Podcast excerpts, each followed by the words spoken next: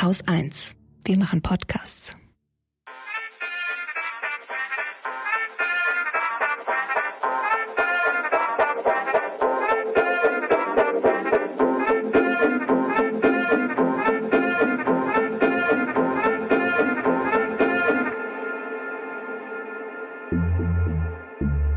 Willkommen zum Lila Podcast Feminismus für alle. Ich bin Katrin Rönecke und ich freue mich, dass ihr dabei seid.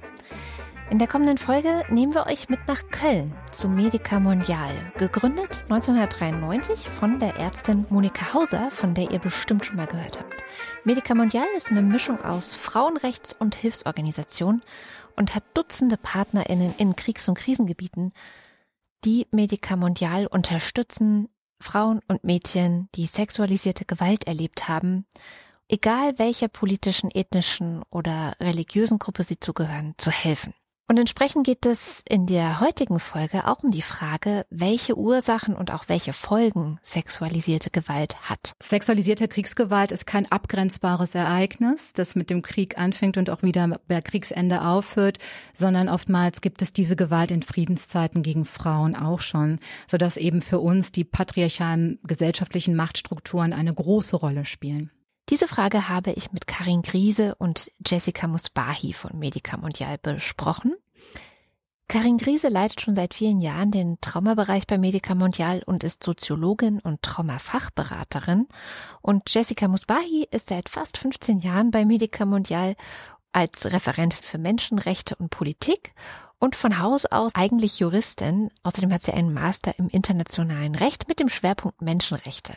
Das Thema der Sendung ist sexualisierte Kriegsgewalt. Also an dieser Stelle eine Warnung, wenn ihr mit dem Thema gerade nicht so gut klarkommt und umgehen könnt, dann hört die Sendung vielleicht lieber ein andermal oder mit jemandem zusammen. Wir werden aber keine expliziten Szenen schildern, sondern nur allgemein darüber sprechen. Also, auf nach Köln, ab in das Gespräch. Hallo Karin. Hallo Jessica. Hallo. Hallo. Schön, dass ihr da seid. Ja, wir haben in den letzten Monaten viel über ähm, Kriege leider gesprochen. Wir haben vor einem Jahr, vor etwas über einem Jahr, uns sehr viel mit Afghanistan beschäftigt, was ja auch immer noch schwelt. Also Ukraine, Afghanistan im Moment im Iran sehen wir sehr viel Gewalt gegen Frauen. Und wir sitzen hier zusammen, um nicht nur in Ohnmacht zuzuschauen, sondern darüber zu sprechen, was sind eigentlich die Ursachen von sexualisierter Gewalt oder Kriegsgewalt, was können wir tun, ähm, wie macht Medica Mondial das? Und vielleicht für alle, die jetzt Medica Mondial noch nicht so gut kennen, was ich mir schwer vorstellen kann, aber kann ja sein. Ähm, vielleicht erklärt ihr noch mal kurz, jeder hat eine Minute. Was ist eigentlich Medica Mondial? Karin? Medica Mondial ist eine feministische Frauenrechtsorganisation und wurde gegründet vor fast 30 Jahren von ähm, der Gynäkologin Monika Hauser, als sie noch während des Krieges nach Bosnien gegangen ist, um dort zusammen mit anderen bosnischen Fachfrauen Frauen zu unterstützen, die ähm, sexualisierte Gewalt erlebt haben. Und das war der Beginn von Medica Mondiale. Und inzwischen unterstützen wir Partnerorganisationen in vielen verschiedenen Ländern, die alle hauptsächlich Frauen ähm, Hilfe anbieten, die im Kriegskontext Gewalt erfahren haben. Mhm.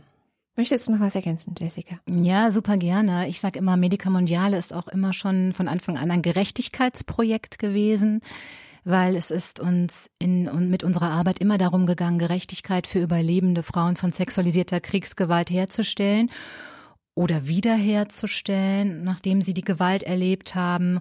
Und es ist uns aber in die Zukunft gerichtet auch immer darum gegangen, für alle Frauen Gerechtigkeit ähm, ja zu schaffen oder zu ermöglichen, damit sie gewaltfrei leben können.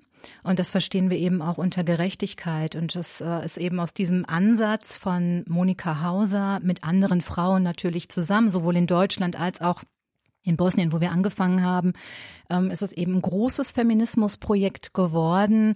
Äh, mittlerweile sind wir auf drei Kontinenten tätig äh, mit 42 Partnerinnen und in 35 Ländern. Und ähm, ja, es ist ein feministisches Projekt. Deswegen umso besser, dass ihr hier seid. Heute sprechen wir über ja euer Kernthema letztendlich. Ihr habt gerade schon erzählt, es hat angefangen im Bosnienkrieg und es ähm, hat dort Monika sich im Grunde engagiert. Wie ist das, also da in so ein in so ein vom Krieg wirklich massiv beeinträchtigtes Land und mit Frauen zu arbeiten, die ähm, diese Gewalt erlebt haben, sexualisierte Gewalt erlebt haben. Wie, wie ist es, dahin zu kommen und zu sagen, okay, jetzt helfen wir. Wie fängt man das überhaupt an? Ähm, wir waren damals nicht dabei, mhm. aber haben ja andere Projekt, also einen anderen Projektbeginn auch mit begleitet. Ne?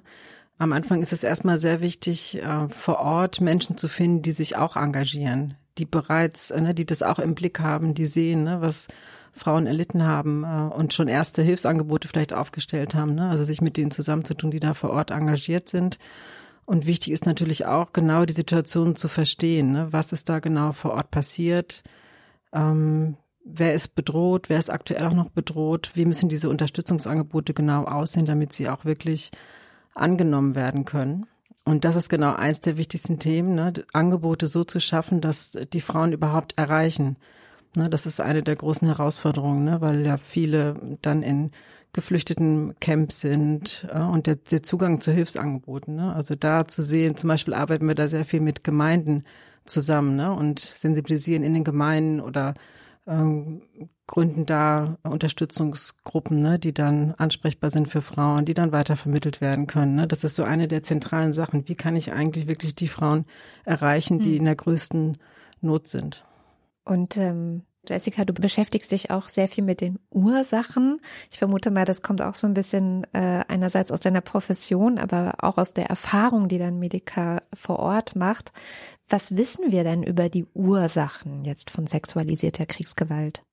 Was wir auf jeden Fall wissen, ist, es gibt nicht die eine Ursache, die ich dir jetzt nennen könnte. Ähm, es wird lange schon dazu geforscht und wir fragen uns natürlich seit 30 Jahren, warum ist diese Gewalt nach wie vor so hoch, wie sie ist. Das hat sich viel getan, wenn wir schauen, wie ähm, über sexualisierte Kriegsgewalt mittlerweile gesprochen wird, zum Beispiel im Zusammenhang mit dem Krieg in der Ukraine, wie präsent dieses Thema ist. Also vor mehreren Jahren war das noch nicht möglich.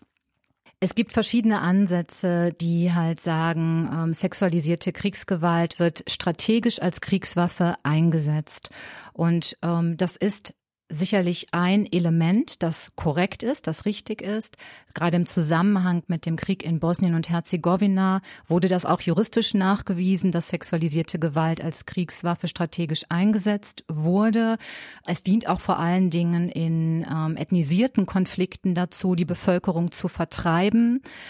Wenn die Leute hören, eine Frau oder Frauen werden vergewaltigt, dann fliehen sie, weil sie Angst haben, weil sie ihre Töchter schützen wollen, weil sie ihre Frauen schützen wollen. Und das erfüllt dann eben den Zweck, den die Machthaber im Auge haben. Aber aus feministischer Perspektive greift das für uns so ein bisschen kurz.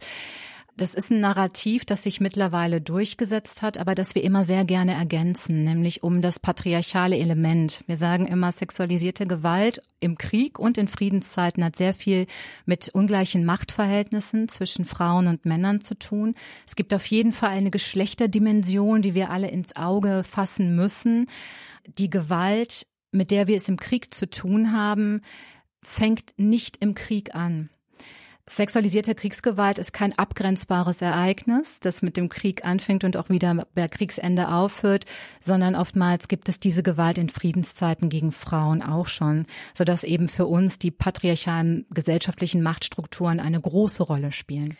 Das klingt ein bisschen abstrakt, aber das bedeutet, wenn ich dich richtig verstehe, dass wir, wenn wir jetzt in Friedenszeiten leben zum Beispiel, aber in einer patriarchalen Gesellschaft leben, wo es Machtunterschiede gibt, wo äh, es Benachteiligung oder Diskriminierung von einem bestimmten Geschlecht, eben meistens Frauen gibt, dann erhöht das die Gefahr, in Kriegszeiten dann auch sexualisierte Kriegsgewalt zu erleben.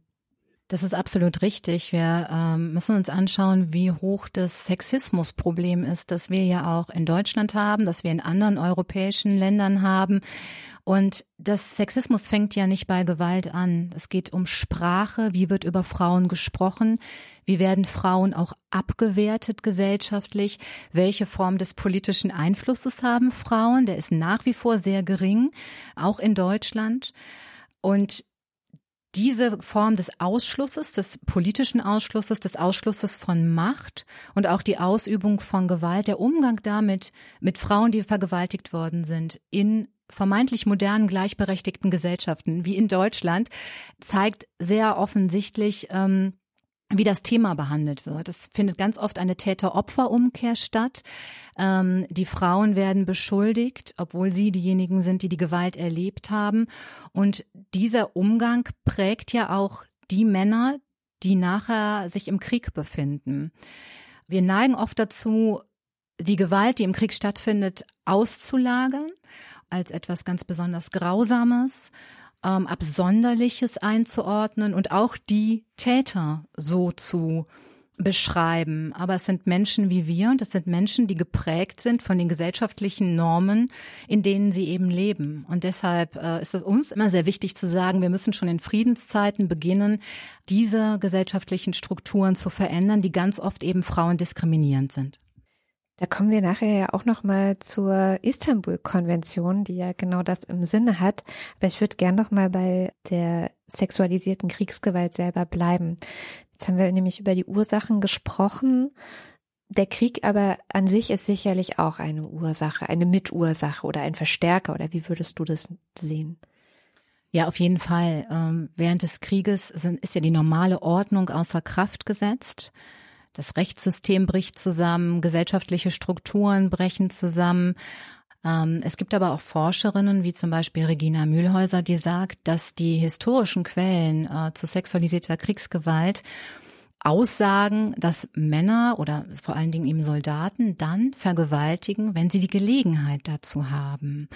Und ähm, im Krieg gibt es natürlich sehr oft die Gelegenheit und ob eben in einem Krieg viel vergewaltigt wird oder eher ein geringeres Ausmaß an sexualisierter Gewalt ähm, stattfindet, hängt stark damit zusammen, wie die militärischen Befehlshaber sich zu diesem Thema sozusagen äußern. Bestärken sie ihre Untergebenen oder ähm, verbieten sie ganz ausdrücklich, dass sexualisierte Gewalt stattfindet? Also sagen sie, wir möchten nicht, dass vergewaltigt wird.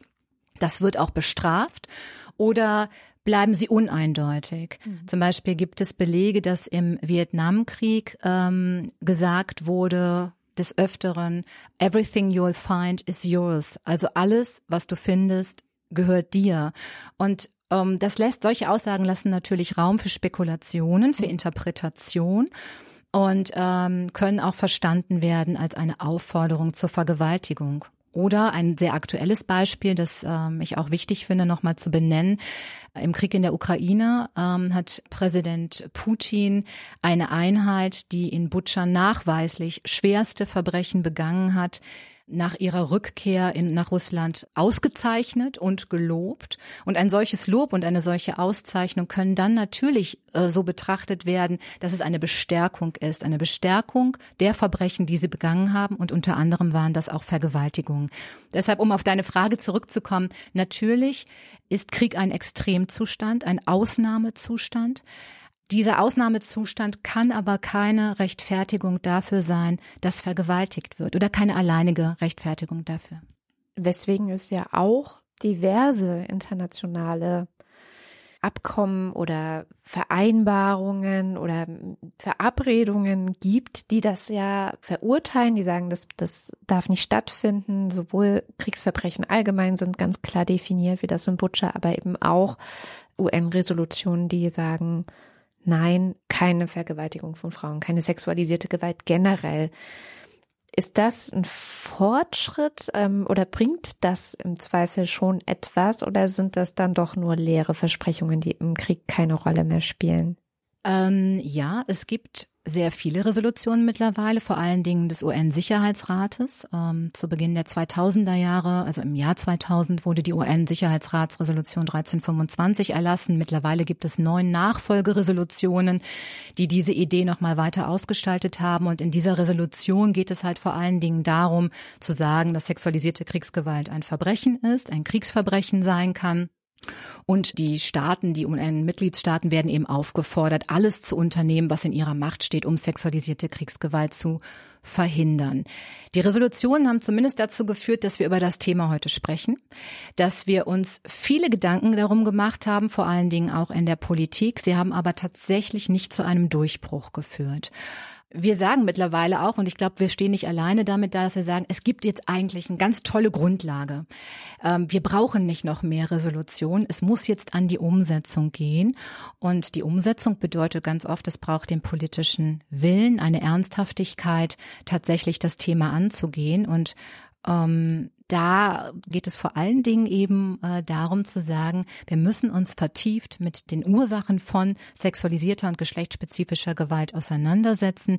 Wir müssen in unseren eigenen Ländern schauen, wo liegen die Probleme und warum passiert das, was im Krieg passiert, eigentlich immer wieder. Wir bleiben noch mal beim Krieg selbst. Wir bleiben bei den bei der Gewalt. Ähm, Karin, du bist im Bereich, im Traumabereich vom Medica Mondial tätig. Was sind die Folgen von sexualisierter Kriegsgewalt? Wie stellen die sich dar? Ja, leider liegen die Folgen auf sehr verschiedenen Ebenen. Ne? Natürlich gibt es sehr viele schwerwiegende medizinische Folgen, weil auch gerade sexualisierte Gewalt im Kriegskontext mit, mit schwerer Gewalt einhergeht. Ne? Also die Frauen sind schwer bis lebensgefährlich verletzt.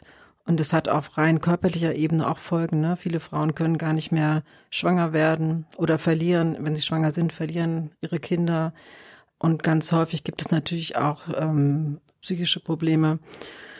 Und ganz grundsätzlich sind viele Menschen dann wirklich so in ihrem Gefühl, dass das Leben ein sicherer Ort sein kann, ist erschüttert. Ne? Also wirklich eine tiefe Erschütterung äh, und oft keine, keine Zuversicht mehr für die Zukunft.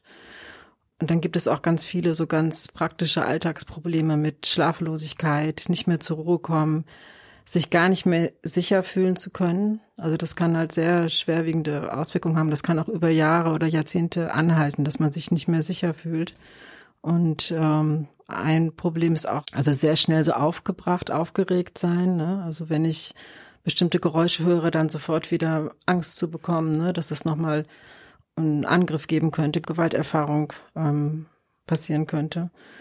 Und ja, die Menschen erleben sich oft wirklich sehr verändert, auch durch diese Erfahrung. Und das, wenn da eben keine gute Unterstützung da ist oder wieder irgendwann sicherer Rahmen da ist, dann kann sich das so verfestigen, ne? dass dann wirklich manche Menschen einfach auch gar nicht mehr arbeiten können oder ähm, nochmal ihre eine Ausbildung machen können, zur Schule gehen können. Also das ist so die eine Ebene, ne? das ist eher die individuelle Ebene. Mhm. Was aber gerade bei sexualisierter Gewalt sehr schwierig ist, sind eigentlich die sozialen folgen, weil das ja eben so ist. Ne? Ähm, wir leben alle in patriarchalen Gesellschaften. Ne? Das heißt, ähm, was Jessica eben schon sagte, ganz häufig wird den Frauen auch ähm, die Schuld daran gegeben, an dem, was passiert ist. Und das heißt, viele Frauen werden niemals darüber sprechen. Ne? Die müssen das für sich behalten, weil sie Angst haben, dass sie ausgegrenzt werden, dass, dass sie keine, also junge Frauen vielleicht keinen Partner mehr finden. Ne? Also die Gewalt hat wirklich sehr große Folgen auf der sozialen Ebene und viele Menschen fühlen sich dann sehr isoliert und sehr alleine mit dem, auch allein gelassen mit dem, was sie erlebt haben, weil, ähm, weil es wirklich oft kaum möglich ist, darüber zu sprechen. Was macht das dann mit, weil gerade auch die sozialen Folgen, was macht das dann mit geflüchteten Familien oder auch teilweise gibt es ja richtige Communities, die vielleicht irgendwo auch entstehen, wenn Betroffene ja so isoliert dann vielleicht auch sind mit ihrer Geschichte und da gar nicht einen Ort finden, wo sie daran arbeiten könnten, ähm, zu heilen auf mhm. irgendeine Art und Weise. Ja, das ist natürlich einfach eine sehr große Belastung, die sich dann auch in den Familien auswirkt. Ne? Wenn man sich jetzt vorstellt, jemand kommt gar nicht zur Ruhe ne? oder ist immer so angespannt, ne? das macht sich natürlich im Familiensystem bemerkbar. Auch gerade für Eltern ist es oft schwierig, da mit Kindern umzugehen. Ne? Die Kinder sind ja dann auch manchmal herausfordernd in, den, in diesen äh, Situationen. Ne? Und die sind ja dann, viele Menschen müssen ja dann auf engstem Raum zusammenleben und haben sozusagen diese Erfahrungen, die so belastend sind, noch mit im Gepäck. Ne? Das ist sehr schwierig. Und viele Frauen haben dann immer diese Angst, dass es doch irgendwie rauskommt. Das ist ja auch noch ein mhm. Problem, wenn sie zum Beispiel in Deutschland ankommen, kommen ins Asylverfahren und müssen ihre Geschichte erzählen, dann haben viele Frauen eben große Angst, das davon zu berichten, weil sie nicht sicher sind, wie dann damit umgegangen wird, wer das erfährt. Das heißt, da ist eigentlich häufig immer diese Angst da, dass das jemand erfährt. Ja, und häufig geht es natürlich auch mit Selbstabwertung einher. Ne? Also das hat so sexualisierte Gewalt hat eine starke Wirkung auch auf den, den Selbstwert, das Gefühl auch, ähm, sich als Frau zu erleben. Und das tragen sie dann mit sich herum, wenn es nicht die Möglichkeit gibt, mit anderen drüber zu reden oder überhaupt zu wissen, andere haben das vielleicht auch erlebt, ne? Und sich da, äh, also jemand zu haben, dem man sich dann anvertrauen kann und sagen kann, ja, was die Belastungen und Sorgen sind, das ist schon sehr schwierig. Hm. Das ist ja bei ganz vielen psychischen Belastungen so, dass man oft schon froh ist, wenn man weiß, man ist nicht alleine. Mhm. Ist nicht die einzige Person, die das betrifft, andere kennenzulernen. Jetzt hast du gerade gesagt, die kommen dann vielleicht nach Deutschland oder Europa und müssen ihre Geschichte erzählen. Ist das dann auch schon so ein Punkt, wo es kritisch werden kann? Weil, also ich kann mir vorstellen, theoretisch wäre es wahrscheinlich im Rahmen von Asylgesetzen gut, wenn sie ihre Geschichte erzählen. Also gut im Anführungszeichen, aber es würde wahrscheinlich dabei helfen, dass sie wirklich auch Unterstützung bekommen, weil sie als besonders vulnerabel anerkannt werden. Gleichzeitig ist das aber wahrscheinlich exakt das Schwierigste einer völlig fremden Person, dann so etwas zu erzählen. Wie kann man das, ja, wie bringt man das zusammen? Das ist ja ein wahnsinniger mm. Konflikt. Mm. Ja gut, da ist es einfach sehr wichtig, dass die Menschen, die dann die Interviews führen, dass die mhm. gut ähm, vorbereitet sind. Ne? Und das, ähm, da bieten auch die psychosozialen Zentren für Geflüchtete und Folteropfer bieten da auch immer wieder Fortbildung an, damit diejenigen, die eben diese Befragung machen, damit die genau wissen, wie können sie das in Erfahrung bringen, was sie brauchen, ohne die Frauen auch unnötig äh, weiter zu verletzen oder auch ähm, zu triggern und vielleicht eine Retraumatisierung auszulösen. Also Schulung auf der Seite ist auf jeden Fall wichtig. Mhm. Und, und dann dazu gehören auch die Menschen, die als DolmetscherInnen eingesetzt werden in der Situation. Meistens wird ja mit DolmetscherInnen gearbeitet mhm. und auch da ist die Fortbildung wichtig, ne, dass die auch mit dazu beitragen, dass so ein sicherer Rahmen geschaffen wird. Ne? Und äh, dann letztendlich die, die Person selbst, die dann in so ein Gespräch geht, die muss einfach sehr gut vorbereitet sein. Ne? Die muss schon wissen, was kommt da auf sie zu.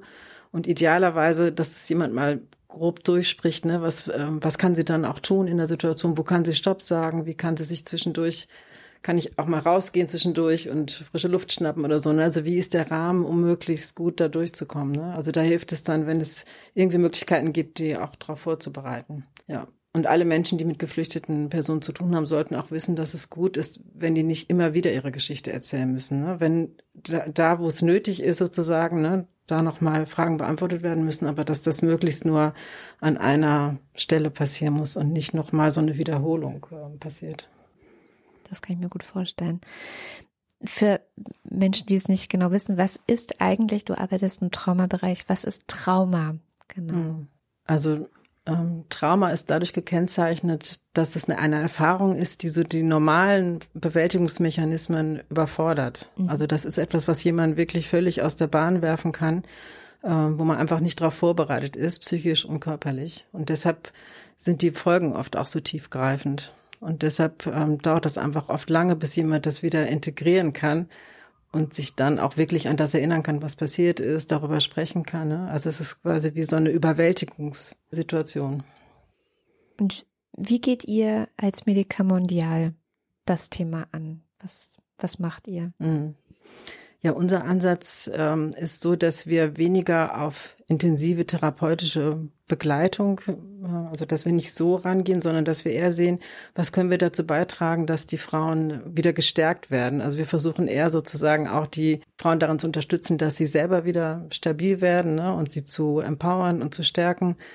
Und ähm, wir haben so einen ganz niedrigschwelligen Ansatz entwickelt, ähm, der von allen möglichen Berufsgruppen oder auch von Aktivistinnen angewendet werden kann, wo es einfach darum geht, ähm, zu wissen, wie kann ich einen sicheren Rahmen schaffen ähm, für die Person Und wie das Wichtige ist auch, also eine der zentralen Punkte ist, wieder in Verbindung zu gehen mit anderen Menschen, Solidarität zu erfahren, nicht so isoliert zu sein. Ne? Das heißt, ähm, wir versuchen das immer so zu machen, dass Frauen halt mit anderen in Verbindung kommen, dass wir Gruppenangebote machen und dass wir das auch weitervermitteln in unseren Fortbildungen, wie wichtig das ist, dass, äh, dass Menschen nicht so isoliert bleiben, ne, sondern dass es da Solidarität und Verbindung gefördert wird, ne, untereinander, aber auch zu anderen Menschen.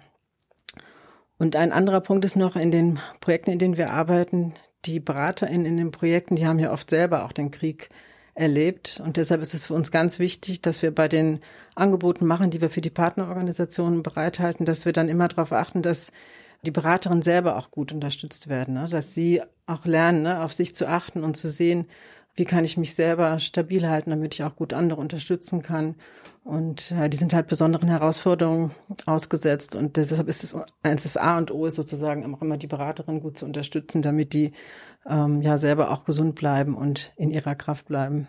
Diese Anleitung, die du gerade erwähnt hattest, für das ist dann wahrscheinlich für so ähm, ehrenamtlich engagierte Menschen, AktivistInnen, die irgendwie zu tun haben mit eventuell Menschen, die Überlebende sind von sexualisierter Kriegsgewalt genau. oder Trauma erlebt haben. Genau. Das ist so, dass wir, das ist so wie so ein stress- und traumasensibler Ansatz, also so eine mhm. Grundhaltung, die wir dann vermitteln, zum Beispiel auch in Fortbildung, die einfach hilfreich ist, egal ob jetzt jemand wirklich, wir können ja, wir wollen ja keine Diagnosen machen, wir wollen genau. auch, es ist ganz wichtig auch zu sagen, ähm, dass viele Menschen, die schwere traumatische Erfahrungen erlebt haben, auch in der Lage sind, das auch wieder zu verarbeiten. Ne? Und dass es wichtig ist zu sehen, die haben auch noch sehr viel anderes als diese traumatische Erfahrung. Also sie nicht darauf zu reduzieren, sondern wirklich mit all dem zu sehen, ne, was sie als Menschen äh, ausmacht. Und ähm, aber diese Grundhaltung hilft einfach äh, nicht äh, Menschen zu verletzen, die eben vielleicht sehr sensibel sind. Und das ist eigentlich für alle Menschen gut, ne? ein sicherer Rahmen, mhm. äh, gestärkt zu werden, äh, in Verbindung zu sein, Solidarität zu erfahren und letztendlich auch das Thema Selbstfürsorge mit zu stärken. Ne? Das ist einfach so eine Grundhaltung, die allen Menschen gut tut und gerade bei ähm, Personen, die traumatische Erfahrungen haben, kann das einfach mit zu so einer Stabilisierung beitragen. Ja, und wahrscheinlich geht es dann um so Sachen wie wir kochen gemeinsam oder wir veranstalten eine kleine Feier gemeinsam oder sowas, um in Verbindung zu sein, um miteinander eine gute Zeit zu haben eigentlich, oder? Ja, genau. Also kann ich auch als Beispiel nochmal sagen, wir haben ja viele KollegInnen gehabt, die in Afghanistan ja. ähm, lange Zeit, also die aus Afghanistan kommen und wir haben das unterstützt, dass sie evakuiert werden konnten und die sind jetzt hier an vielen verschiedenen Orten untergebracht und mhm. dann haben wir die eben zum Beispiel eingeladen nach Köln zu so einem Workshop, ne, wo es um Selbstfürsorge und ähm, Unterstützung von anderen auch ging und die haben das ähm, unglaublich genossen, sich also dann wiederzusehen und nicht so isoliert zu sein und eben nochmal auch ihre Erfahrungen und Sorgen teilen zu können. Und äh, das hat die, ja, hat ihnen sehr gut getan. Und sowas halt nochmal wieder herzustellen, ne? Oder gemeinsam zu kochen oder auch Angebote zu machen zum, was ich, es kann Tanzen sein, Sport, Yoga, alles Mögliche. Arbeit, also. genau. Genau, das, worauf man selber vielleicht auch Lust Was man hat. selber ne? auch macht im in seiner Freizeit wahrscheinlich, ne? Genau. Also.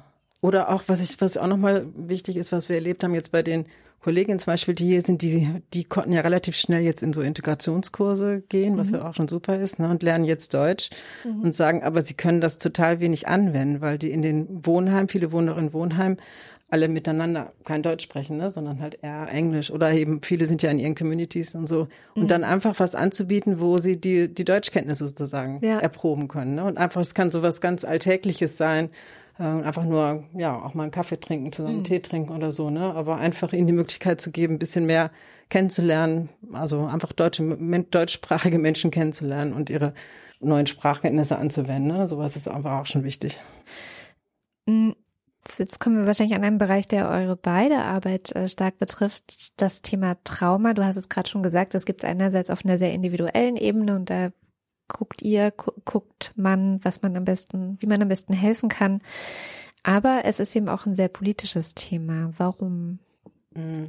Bist du erstmal? Ja, Jessica? ich fange gerne mal an. Ich dachte eben auch, Karin, als du nochmal ausgeführt hast, wie wichtig es ist, dass die Frauen sich verbinden Ja. und aus der Vereinzelung herausgeholt werden.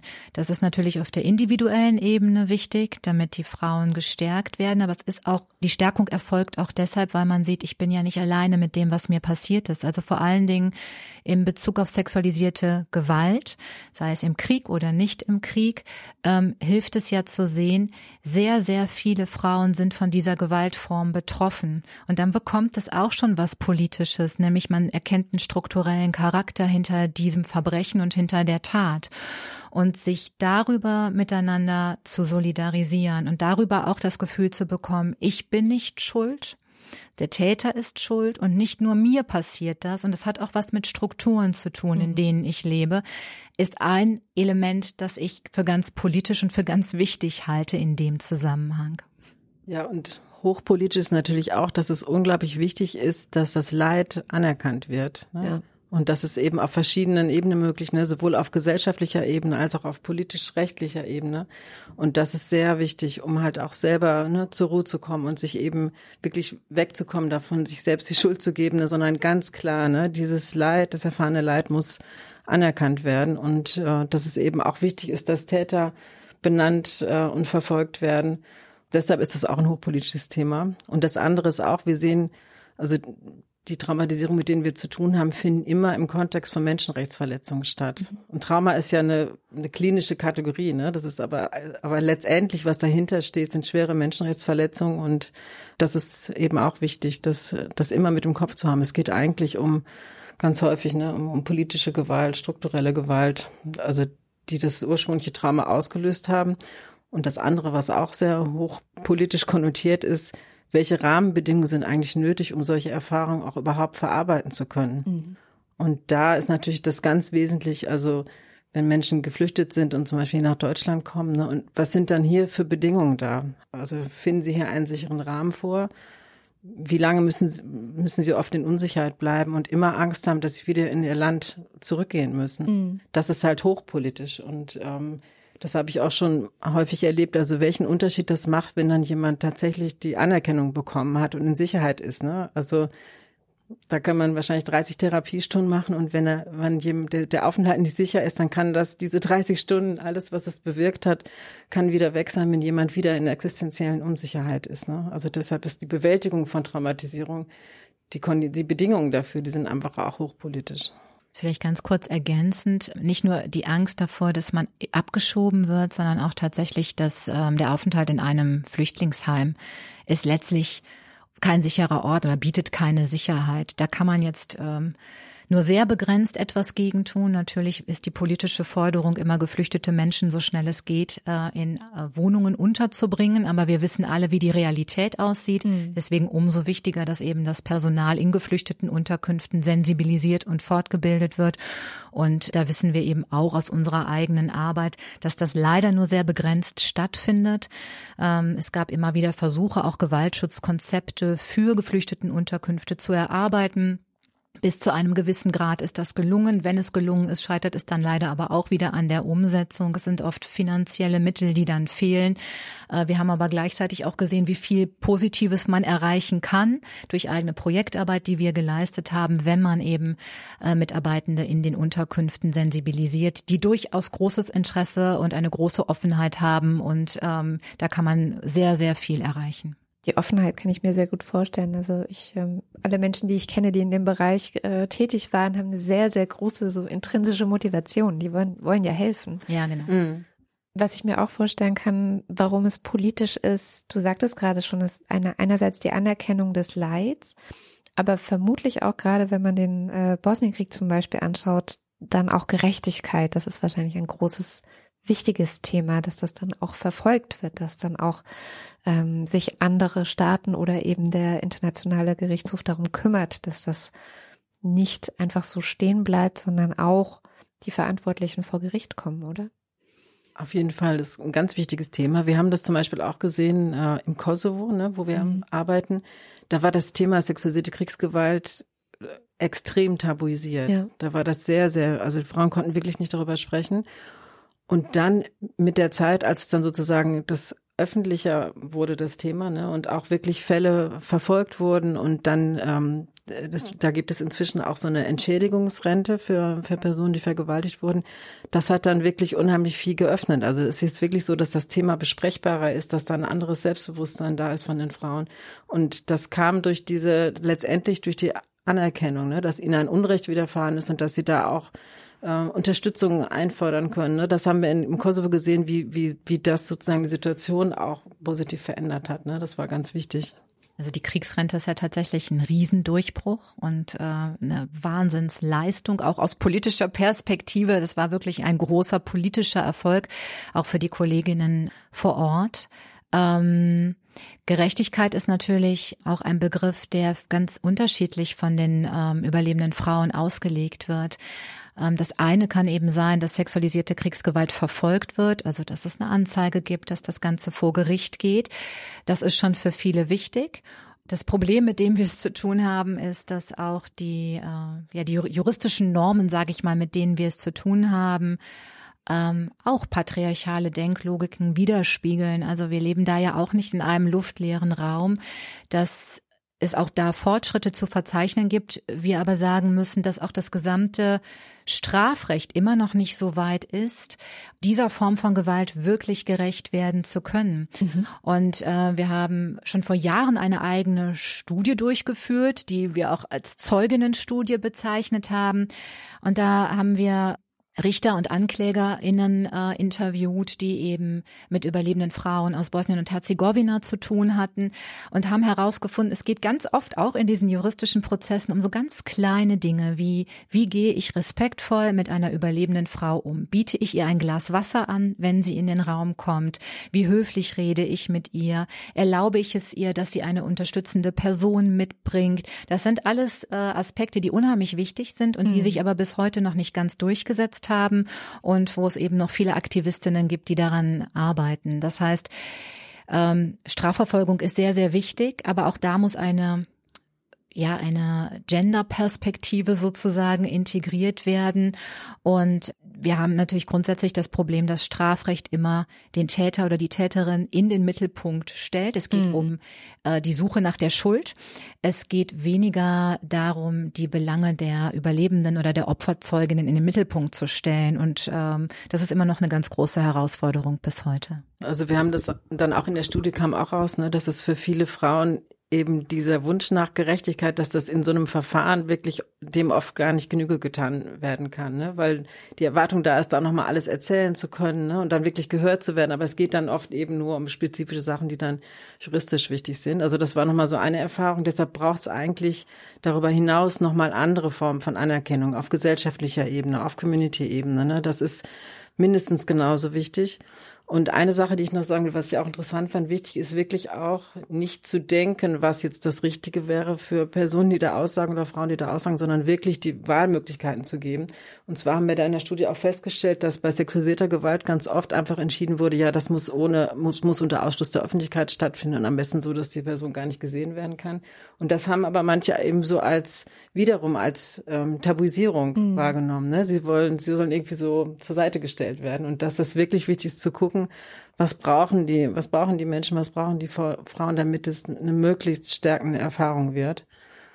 Und auch sie gut darauf vorzubereiten und danach auch gut nochmal Angebote zu machen. Ne? Also dass es Möglichkeiten gibt ne? für eine Begleitung, sowas ist dann sehr wichtig. Und auch als Gruppe, in der Studie hat auch gezeigt, dass dieser Gruppenzusammenhalt, ne? wenn dann mehrere Frauen waren, die ausgesagt haben, ne? dass es auch total wichtig ist. Dass dadurch nicht, da nicht alleine durchgehen zu müssen. Ja, Kommen wir doch nochmal zu den Ursachen. Also wir, wir haben jetzt so ein bisschen schon darüber gesprochen. Es gibt ja durchaus Ansätze zu versuchen, schon in Friedenszeiten ähm, ja Frauen eine sichere, eine sichere Gesellschaft zu bieten. Die Istanbul-Konvention ist da ein wichtiges Stichwort. Jessica, was, was ist die Istanbul-Konvention? Was möchte die? Was möchte die? Ja, die Istanbul-Konvention ist ein äh, völkerrechtlicher Vertrag, den der Europarat sozusagen ins Leben gerufen hat. Ähm, mittlerweile haben 36 äh, Staaten diese Konvention ratifiziert, Deutschland unter anderem. In Deutschland ist die Konvention seit dem 1. Februar 2018 in Kraft getreten. Und bei der Konvention geht es darum, dass Frauen vor allen Formen von Gewalt geschützt werden und ähm, gewaltbetroffene Frauen auch vernünftige Unterstützung erfahren. Und ja, man kann durchaus sagen, dass das das umfassendste Dokument ist, das wir in Europa haben zum Thema Gewalt gegen Frauen und auch das erste Dokument im europäischen Raum, wo das tatsächlich verbindlich ist. Und das ist ja immer total wichtig. Man kann noch so tolle Sachen auf Papier geschrieben haben, wenn sie denn gar keine Verbindlichkeit erzeugen, bringt es nichts.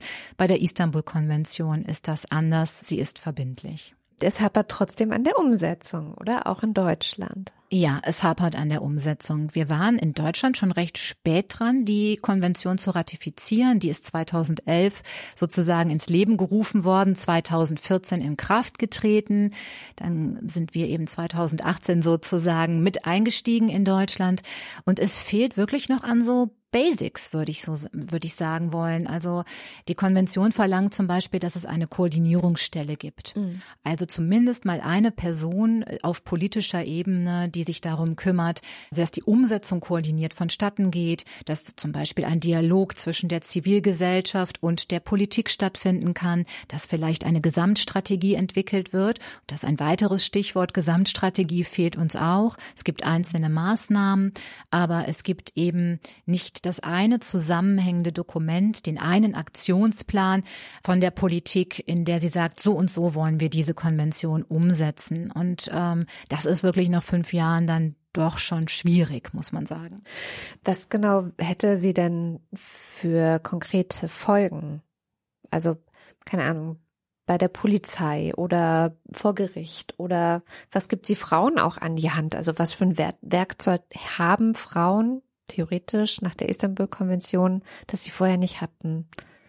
Also die Istanbul-Konvention ist tatsächlich sehr praxisnah. Wir haben eben über das Thema Trainings für Fachpersonal gesprochen, unter anderem in geflüchteten Unterkünften, aber das betrifft ja auch andere Branchen. Es gibt so viele Menschen, die im Alltag mit gewaltbetroffenen Frauen zusammenarbeiten, zum Beispiel die Polizei, aber eben auch der ganze, der gesamte Justizsektor, TherapeutInnen und so weiter, Lehrkräfte.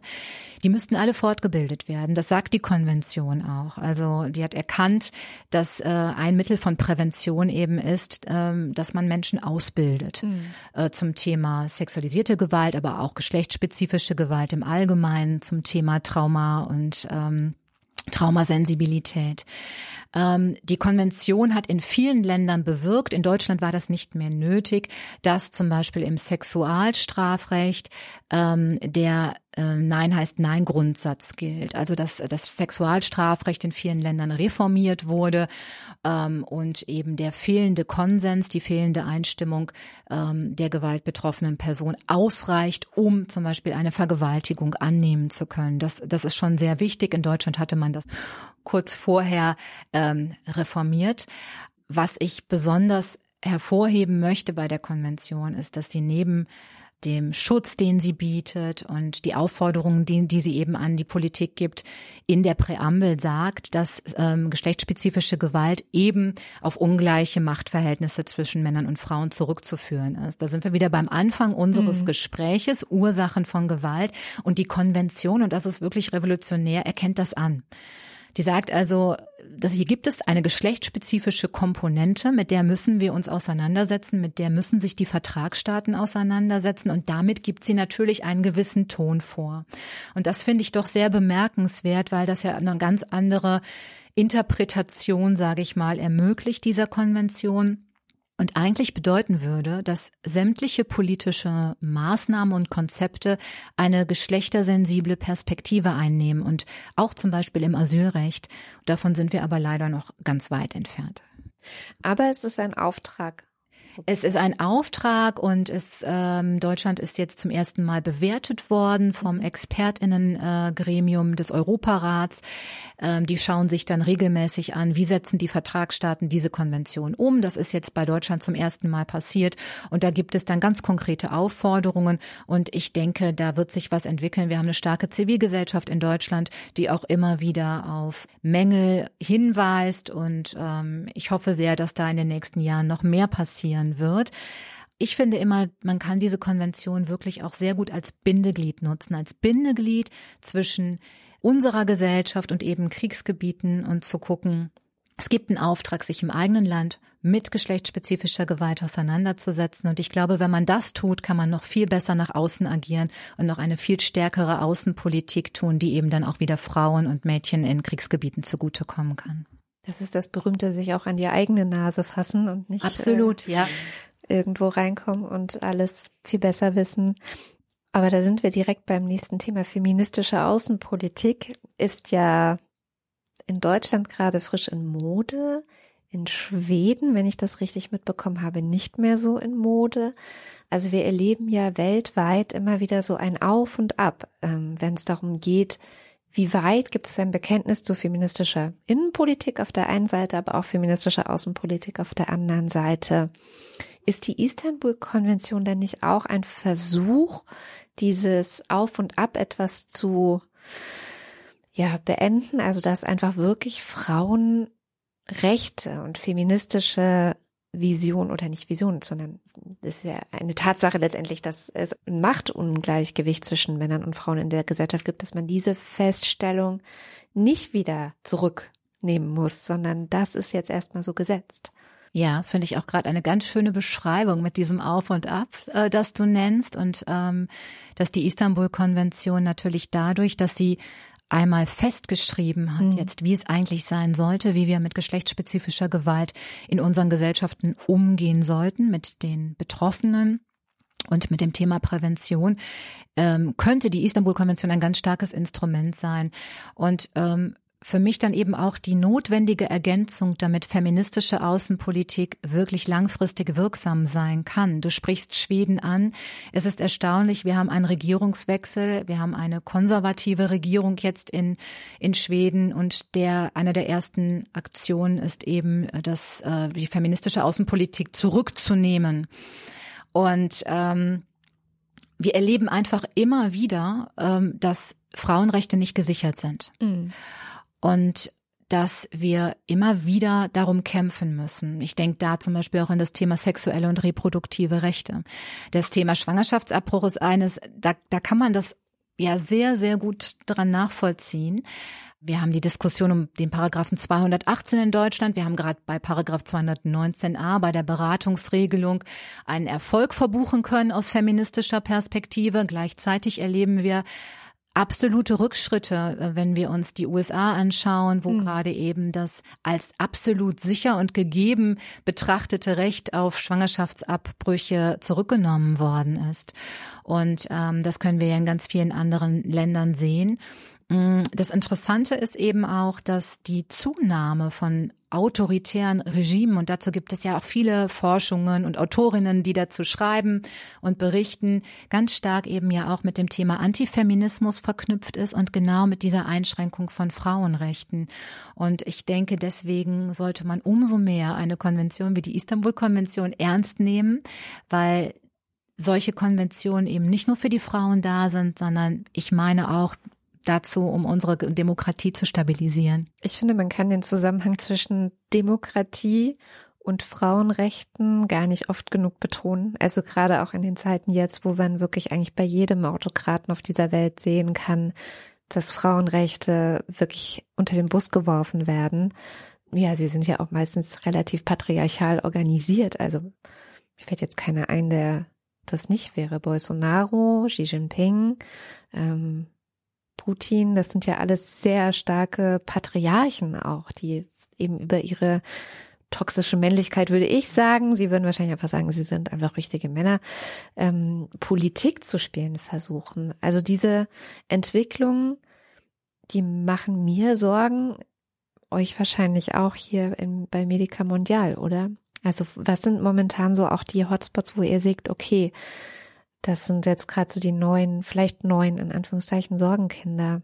Ich würde es gerne noch mal im Zusammenhang mit sexualisierter Gewalt vielleicht ja. beantworten wollen. Ich denke immer an ein Zitat ähm, von Putin. Ich bekomme es jetzt nicht ganz wortgetreu hin. Das, das mit der Schöne? Ja, mit der Schöne. Da, damit muss die Schöne jetzt leben, dass ich sie mir nehme. Ich glaube, so, in die Richtung ist es gegangen und ja. er bezog sich natürlich auf seinen Angriffskrieg in der Ukraine. Mhm. Diese Gleichstellung oder irgendwie so ja, genau, genau.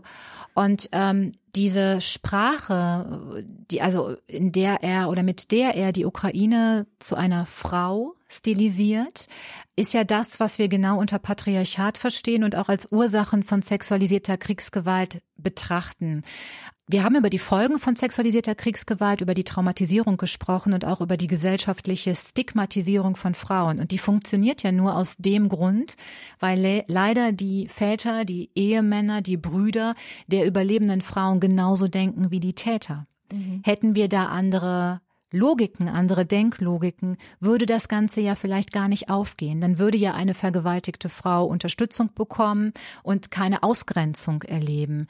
Das heißt, die Mechanismen, die stattfinden, haben etwas mit einer patriarchalen Denklogik zu tun, die in diesen Worten von Putin total deutlich werden. Und das sehen wir leider im Moment in sehr vielen Ländern, dass da dieses autoritäre Denken auf dem Vormarsch ist. Ich denke natürlich in Bezug auf die Istanbul-Konvention auch auf den Austritt der Türkei aus der Konvention mhm. 2021. Mhm. Polen denkt über den Austritt nach. Das heißt, wir, dieser Zusammenhang zwischen autoritären Regierungen und der Einschränkung von Frauenrechten ist etwas, was wir gerade ganz lebendig äh, verfolgen können und was uns natürlich Sorge macht als Frauenrechtsorganisation.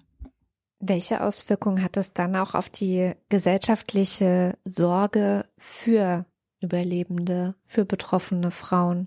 Ist das dann auch das Erste, was im Zweifel gekürzt wird, wo dann wieder Stigmata aufgebaut werden, die vielleicht schon ein bisschen angegangen worden sind? Ja, das ist auf jeden Fall zu befürchten. Ne? Es ist so schon so, dass es immer zu wenig Angebote gibt ne, oder Frauen eben zu wenig Anlaufstellen haben, wo sie hingehen können. Und ähm, das ist sehr naheliegend, ne, dass dann genau solche Anlaufstellen gekürzt werden und dass das dann wieder rausgeht aus der Öffentlichkeit, sondern noch mehr weiter tabuisiert wird, die, die Problematik. Ne? Und das ist dann eben zum Beispiel, wir haben ja Programme in verschiedenen Ländern, wo wir auch Gesundheitspersonal ausbilden von Kliniken. Und das ist ja total wichtig, weil viele Frauen, die Gewalt erfahren haben, haben als erste Anlaufstelle sozusagen auch Krankenhäuser. Und wenn da zum Beispiel dann ähm, Programme zurückgefahren werden, weniger Angebote sind, solche Fortbildungen nicht mehr laufen, dann hat das schon massive Auswirkungen für die Frauen, weil sie dann schon schon unmittelbar, wenn ihnen was passiert ist, als erstes erstmal gar keine ersten Hilfsangebote bekommen. Ne? Also das kann schon ganz massive Auswirkungen haben.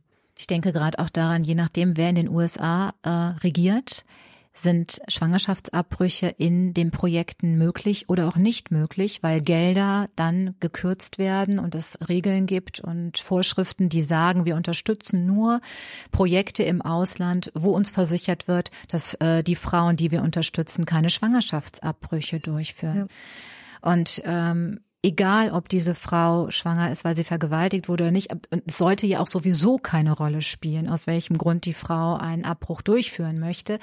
Aber das heißt, es werden dann Frauen in Kriegssituationen unterstützt, die massive Gewalt erlebt haben und die aber dann nicht abtreiben dürfen, weil die Gelder nicht vorhanden sind und ja. wirklich auch nicht gegeben werden mit dieser politischen Motivation, das zu verhindern. Genau. Und dann werden auch eher so feministisch ausgerichtete Projekte diffamiert, ne? Also weil ihnen dann unterstellt wird, ne, da wird werden Abtreibungen ähm, eher eher mm, favorisiert oder unterstützt. Ne? Das heißt, die werden eher diskreditiert oder kriegen dann weniger Gelder. Ne? Also das kann ähm, alle möglichen Folgen haben. Ähm, und auch für diejenigen, die in dieser Unterstützungsarbeit sind, die bekommen dann gesellschaftlich natürlich auch mehr Druck, wenn die Gesellschaft, ja. Stimmung gesellschaftlich kippt. Ne? Das heißt, auch diejenigen, die dann Frauen unterstützen, die vergewaltigt wurden, ne? die werden dann auch noch mehr stigmatisiert. Ne? Das heißt auch, das ist für das Unterstützungssystem auch sehr schwierig.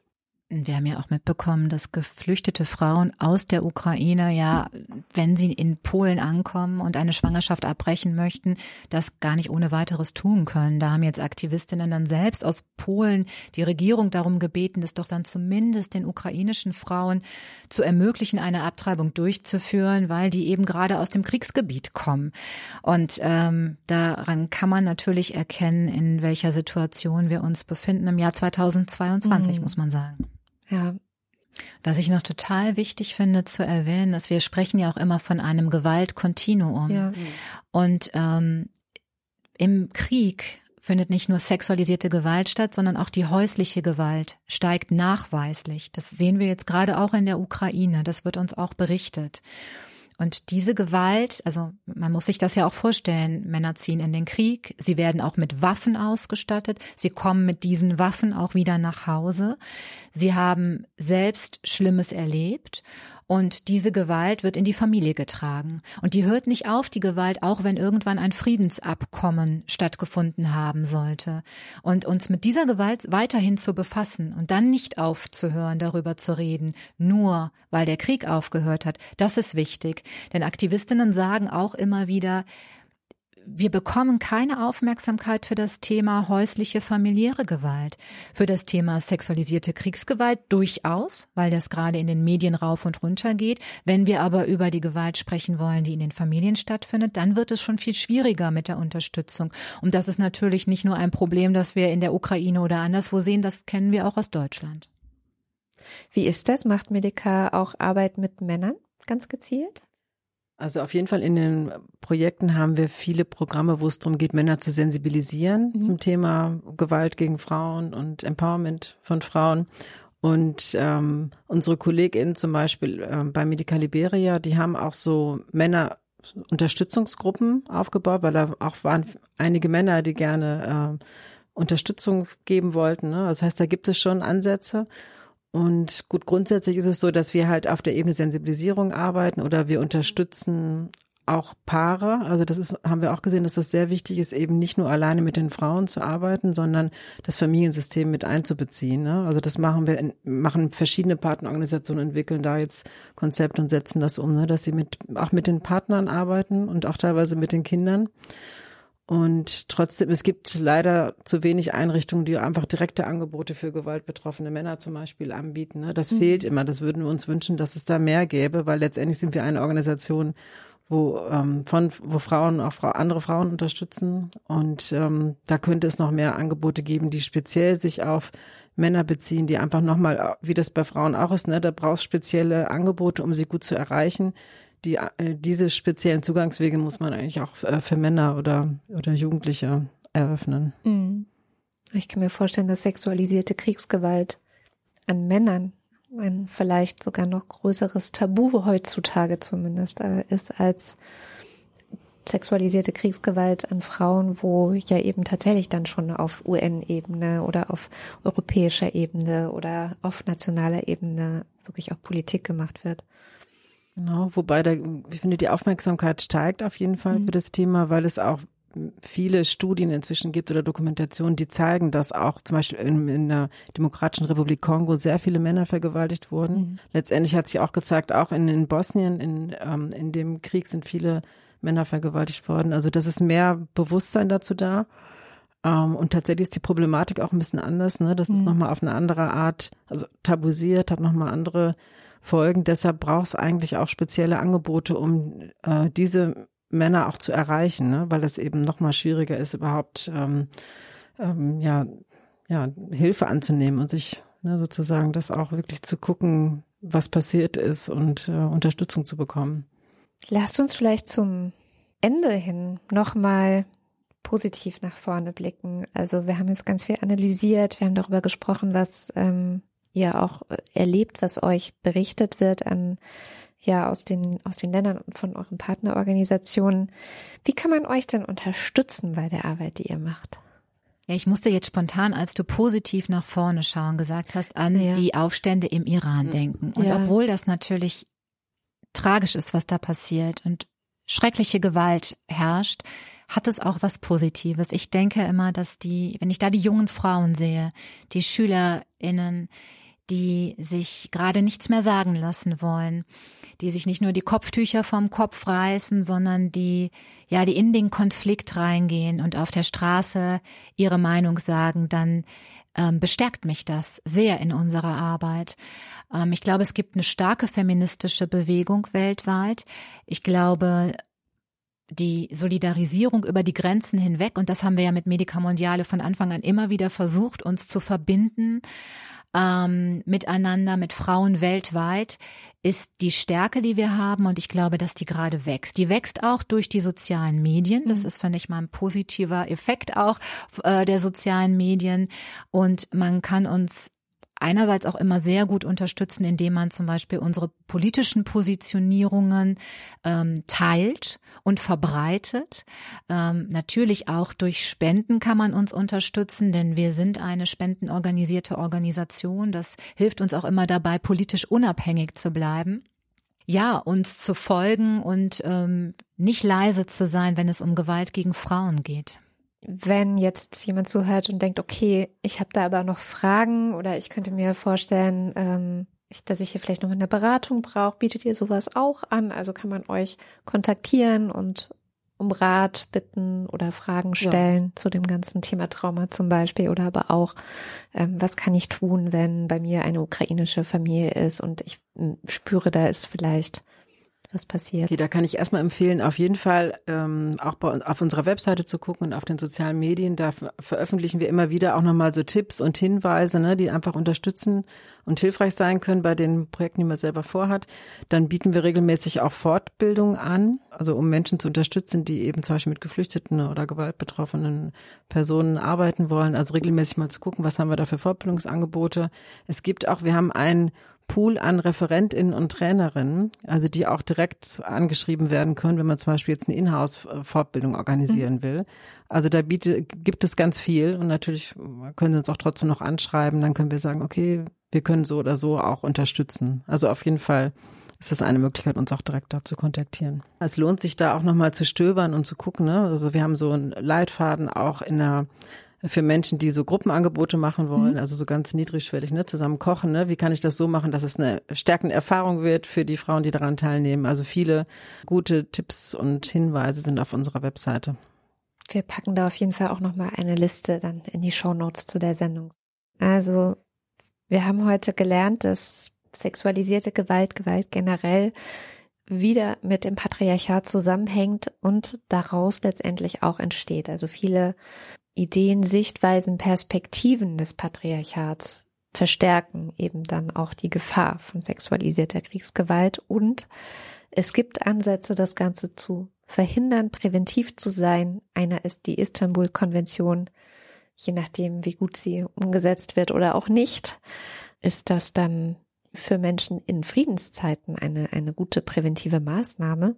Und ansonsten hoffe ich, dass wir ganz viel mitnehmen konnten oder ich konnte auf jeden Fall ganz viel mitnehmen. Vielen Dank auch nochmal dafür.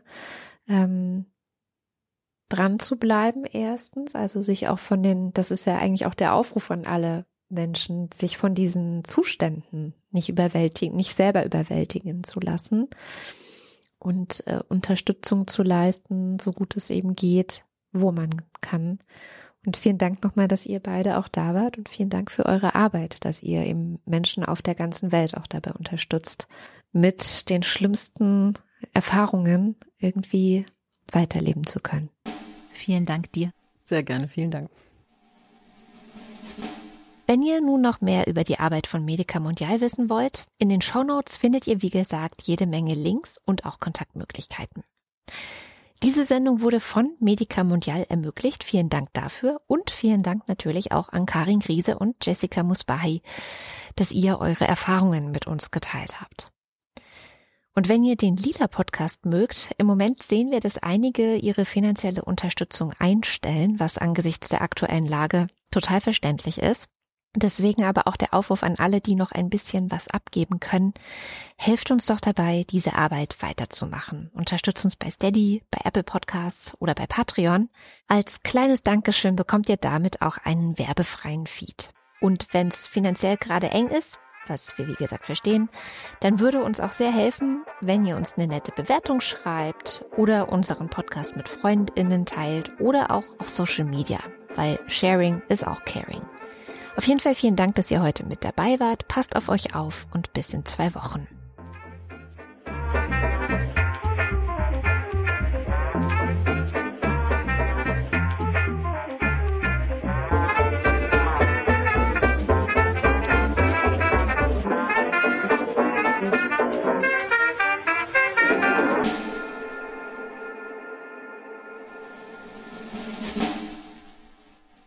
Der Lila Podcast ist eine Produktion von Haus 1. Moderation, Schnitt und Musik von Katrin Rönecke. Redaktion in Kooperation mit Medica Mondial. Eine Produktion von Haus 1.